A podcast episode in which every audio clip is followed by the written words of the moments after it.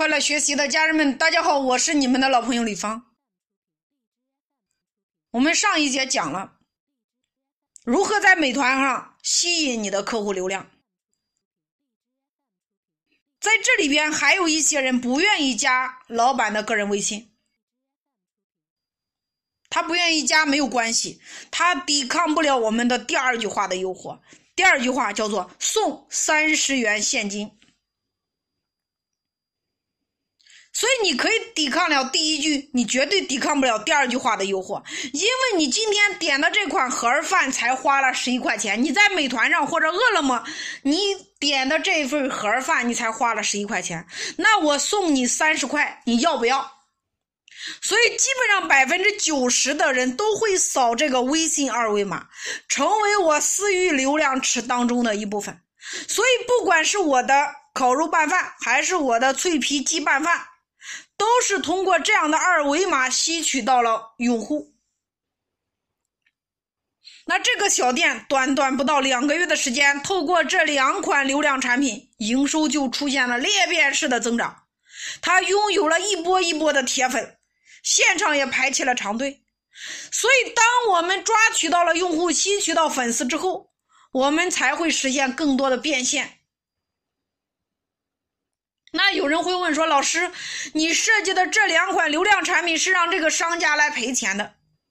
那我来给大家算一笔账：烤肉盒饭卖十一，我们来看一下它的成本，百分之二十是美团的扣点，然后先除去两块二。那你要知道，烤肉夹饼的话，它卖五块，它还有百分之四十五的毛利。那么把饼换成了米饭，那成本其实也没有增加多少。差不多，所以算下来，他还有四块多的毛利。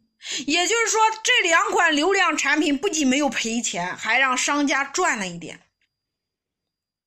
那我们再来算一下，他新增了两万粉丝，那乘以五块钱是多少呢？你自己算一下，这里有多少毛利？将近十万的毛利。不过这还不是重点，重点是后续我们如何多次变现和转化我的顾客。还是这个模型，我们要通过流量产品，然后呢往利润区来转化，这是核心。大家还记得吗？用户的账上有三十块钱的现金，三十块钱的现金是你送的，那么规则由你来定，可不可以满三十减五块呢？可以吗？可不可以满三十减？减五块呢？你算一下，也就是相当于你锁定顾客六次。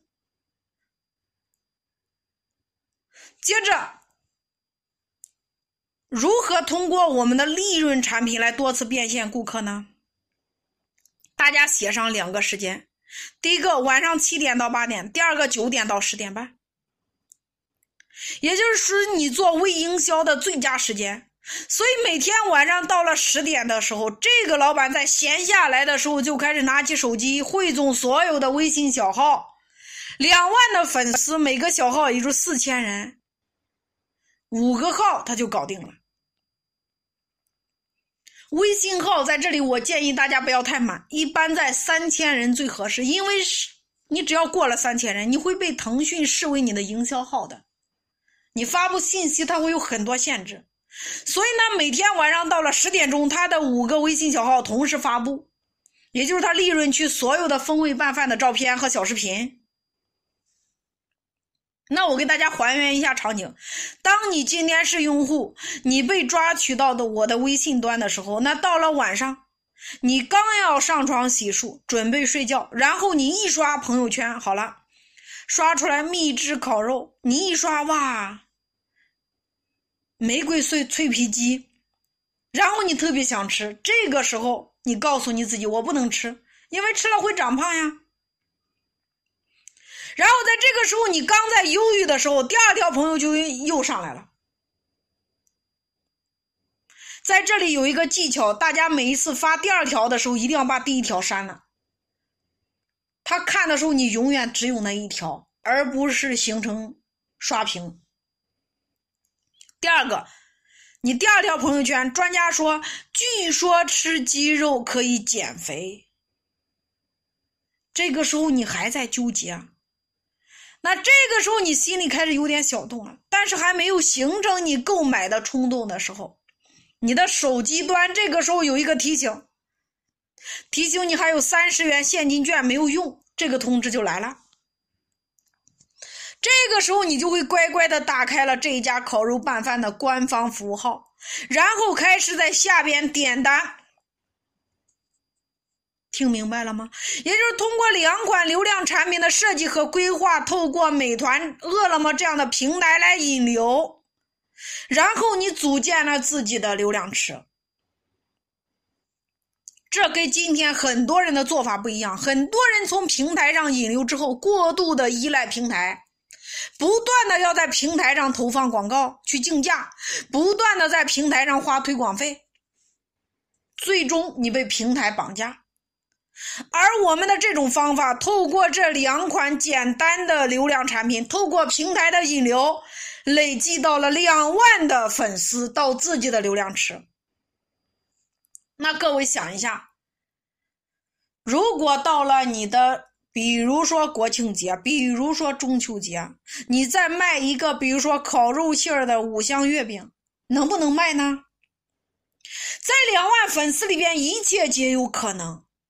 所以，透过这样的流量产品的设计，我直接让他的营业额从两万每个月提升到了十五万。那旺季的时候更厉害。这就是我们透过简单的流量产品的设计和规划圈到用户，然后圈到用户，再来组建你自己的流量池，然后透过这款流量池来多次变现我们的核心用户。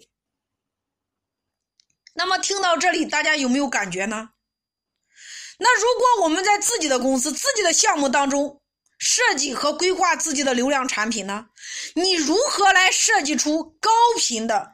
如何规划出超预期的？如何让你的性价比能够引起客户的冲动来购买呢？这是核心。透过这样的流量产品的设计，那你圈到了用户，然后组建了你自己的流量池，然后多次变现。那这是接下来我们每一家企业你要做的产品的一个布局。